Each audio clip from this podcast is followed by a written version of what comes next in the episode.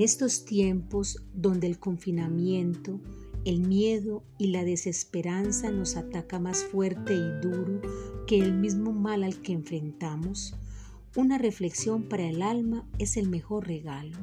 Para todos nosotros, un poema de Alexis Valdés. Esperanza. Cuando la tormenta pase y se amancen los caminos y seamos sobrevivientes de un naufragio colectivo, con el corazón lloroso y el destino bendecido, nos sentiremos dichosos tan solo por estar vivos. Y le daremos un abrazo al primer desconocido y alabaremos la suerte de conservar un amigo. Y entonces recordaremos todo aquello que perdimos y de una vez aprenderemos todo lo que no aprendimos. Ya no tendremos envidia, pues todos habrán sufrido y no tendremos desidia, seremos más compasivos. Valdrá más lo que es de todos que lo que jamás conseguido.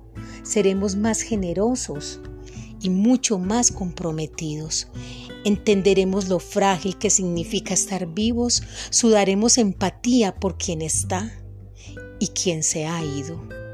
Extrañaremos al viejo que pedía un peso en el mercado, que no supimos su nombre y siempre estuvo a tu lado. Y quizás el viejo pobre era tu Dios disfrazado. Nunca preguntaste el nombre porque estabas apurado. Y todo será un milagro, y todo será un legado, y se respetará la vida, la vida que hemos ganado.